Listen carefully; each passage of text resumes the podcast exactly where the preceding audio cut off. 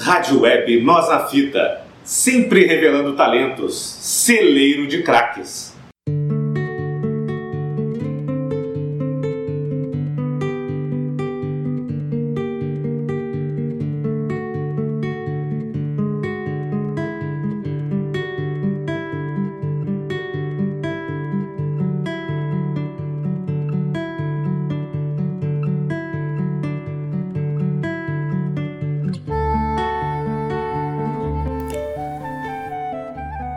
Saudações, amigos das letras! Nesta semana, Simões Lopes Neto, ou João Simões Lopes Neto, grande escritor gaúcho, nasceu em Pelota no dia 9 de março de 1865, filho dos pelotenses o capitão Catão Bonifácio Simões Lopes e Teresa de Freitas Ramos. Ele era o neto paterno do Visconde da Graça, João Simões Lopes, e de sua primeira esposa Eufrásia Gonçalves Vitorino, e neto materno de Manuel José de Freitas Ramos e de Silvana Claudina da Silva. Nasceu em Pelotas, né, na Estância da Graça, propriedade de seu avô paterno, o Visconde da Graça.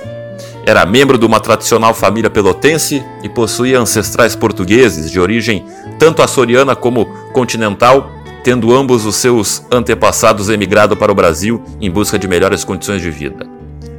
Com 13 anos de idade, Simões Lopes Neto foi ao Rio de Janeiro para estudar no famoso Colégio Abílio. Retornando ao Rio Grande do Sul, fixou-se em sua terra natal, Pelotas, uma cidade então rica e próspera pelas mais de 50 charqueadas que formavam a base de sua economia.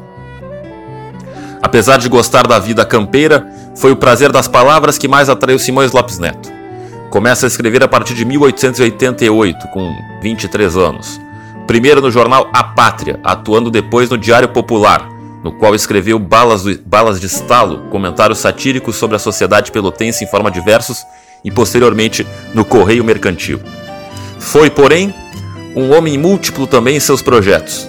Envolveu-se em uma série de iniciativas de negócios que incluíram uma fábrica de vidros e uma destilaria, além de uma fábrica de fumos e cigarros. A marca dos produtos recebeu o nome de Diabo, o que gerou protestos de religiosos que, e que cunhou o termo marca Diabo no linguajar gaúcho. Sua audácia empresarial levou também a montar uma firma para torrar e moer café e desenvolver uma fórmula base de tabaco para combater sarna e carrapatos. Fundou ainda uma mineradora para explorar prata em Santa Catarina. No dia 5 de maio de 1892, em Pelotas, Simões Lopes Neto casou-se com a Francisca de Paula Meireles Leite, filha de Francisco Meireles Leite e Francisca Josefa Dias. Ele tinha 27 anos de idade e ela 19. Não tiveram filhos. 1893, quando eclodiu a Revolução Federalista no Rio Grande do Sul, Simões Lopes Neto alistou-se no 3 Batalhão da Guarda Nacional. Entre, entre 15 de outubro e 14 de dezembro de 1893, publica em forma de folhetim A Mandinga, poema em prosa no periódico, no periódico Correio Mercantil. O texto é apresentado sob o nome de Serafim Bermol, em parceria com Sátiro Clemente e Dom Salustiano. Entretanto, a existência destes coautores é questionada por historiadores que consideram os autores uma criação do próprio escritor.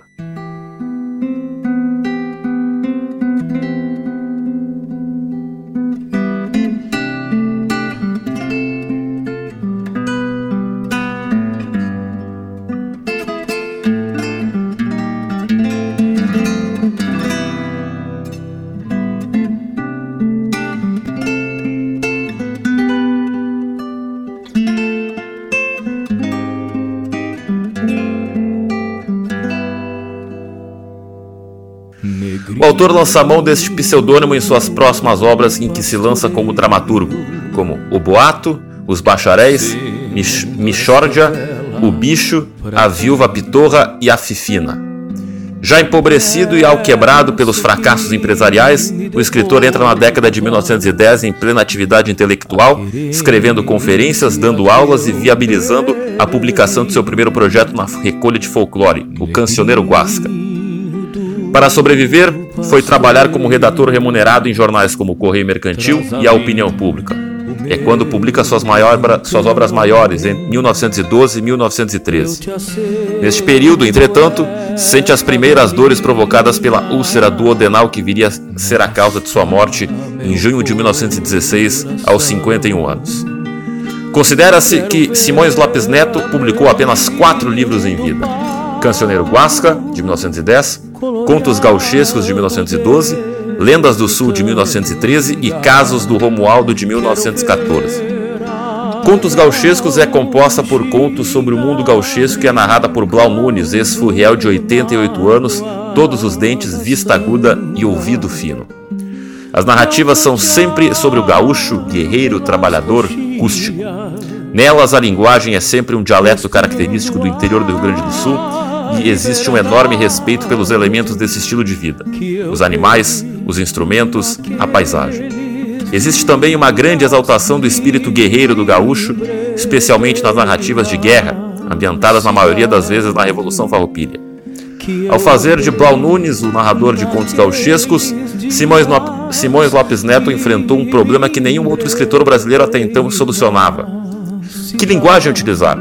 A norma culta seria falsa e artificial.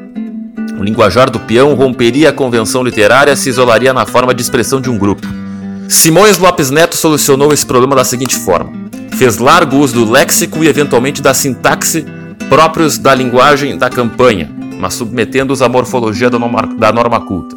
Assim, ele manteve a cor local, própria do regionalismo, sem romper com a tradição literária, fazendo universal também a sua linguagem. A linguagem utilizada no conto 300 onças demonstra bem essa universalidade.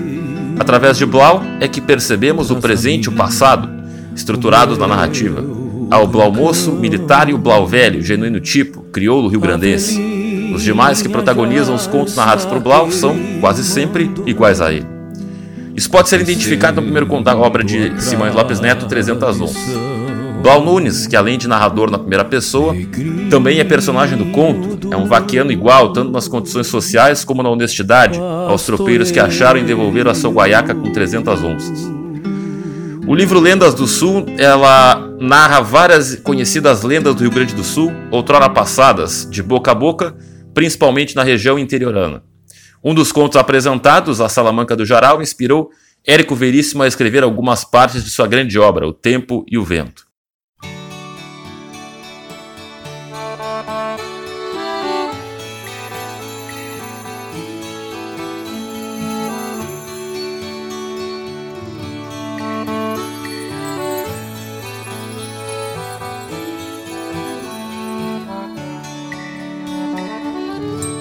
Cevar um mate gordo de esperança.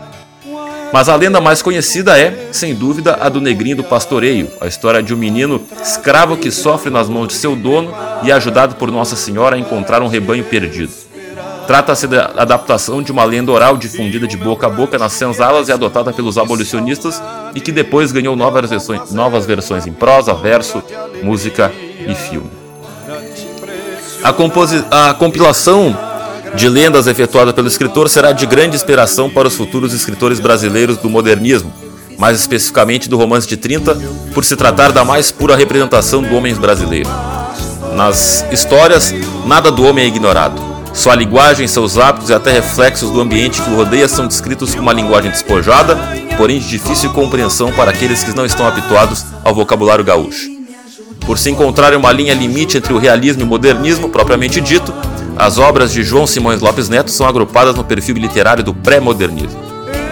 O livro Casas do Romualdo reúne 21 exemplares dos chamados causos gauchescos, histórias curtas, inventadas e inverossímeis que fazem parte da cultura gaúcha tradicional, tanto que nos dias de hoje se realizam festivais onde se premiam os melhores contadores de causos.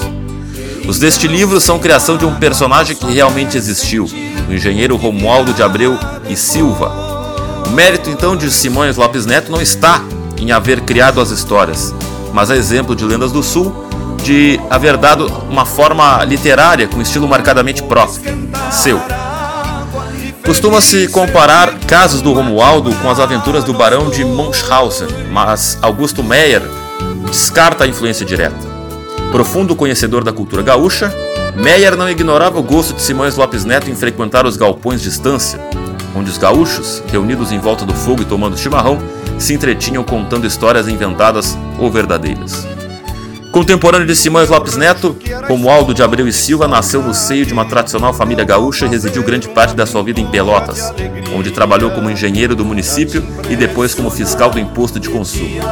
Vários prédios tradicionais de Pelotas foram construídos por ele, inclusive da prefeitura municipal. Como atesta um sobrinho, o desembargador Florencio de Abreu, Romualdo era dotado de grande imaginação e veia inventiva. Presença marcante por sua altura, basta uh, vasta cabeleira branca e barba Deodoro, sempre trajando sobre casaca preta e cartola, acabava por sobressair nas rodas sociais, onde narrava para gosto geral os seus casos. Ele morreu em, em Porto Alegre em 1917. Após a Simões Lopes Neto, sua viúva Francisca Meirelles Simões Lopes deu os originais de Casos do Romualdo como perdidos. A obra somente foi recuperada graças ao trabalho de pesquisa do escritor Carlos Reverbel e de um amigo de Simões Lopes Neto, Francisco Cardoso. No sótão de um casarão abandonado, encontraram um volume encadernado do jornal Correio Mercantil, contendo 21 exemplares publicados em junho de 14. Neles estava o texto completo da obra, que fora originalmente publicado em folhetim do referido jornal, fato que a viúva ignorava. Carlos Reverbel fez uma cópia datilografada dos 21 folhetins, material que serviu de base para a edição que a editora Globo publicou em 1952. Segundo estudiosos e críticos de literatura, Simões Lopes Neto foi o maior autor regionalista do Rio Grande do Sul, pois procurou em sua produção literária valorizar a história do gaúcho e suas tradições. Se, uh, por outro lado, então, o Simões Lopes Neto só alcançou a glória literária póstumamente, né, em especial após o lançamento da edição crítica né, de contos gauchescos e Lendas do Sul, em 1949, organizada pela editora Globo por Augusto Mer e com o decisivo apoio do editor Henrique Bertasso e de Érico Veríssimo. Esse então foi o Amigos das Letras. Você pode acompanhar este e outros programas no nosso facebook.com.br Nós na Fita, nosso Instagram, no nosso no Castbox, no Spotify, Instagram, o arroba Web Rádio Nós na Fita, no nosso Web Rádio Nós na ponto, minha rádio, FM. Saudações, amigos das letras.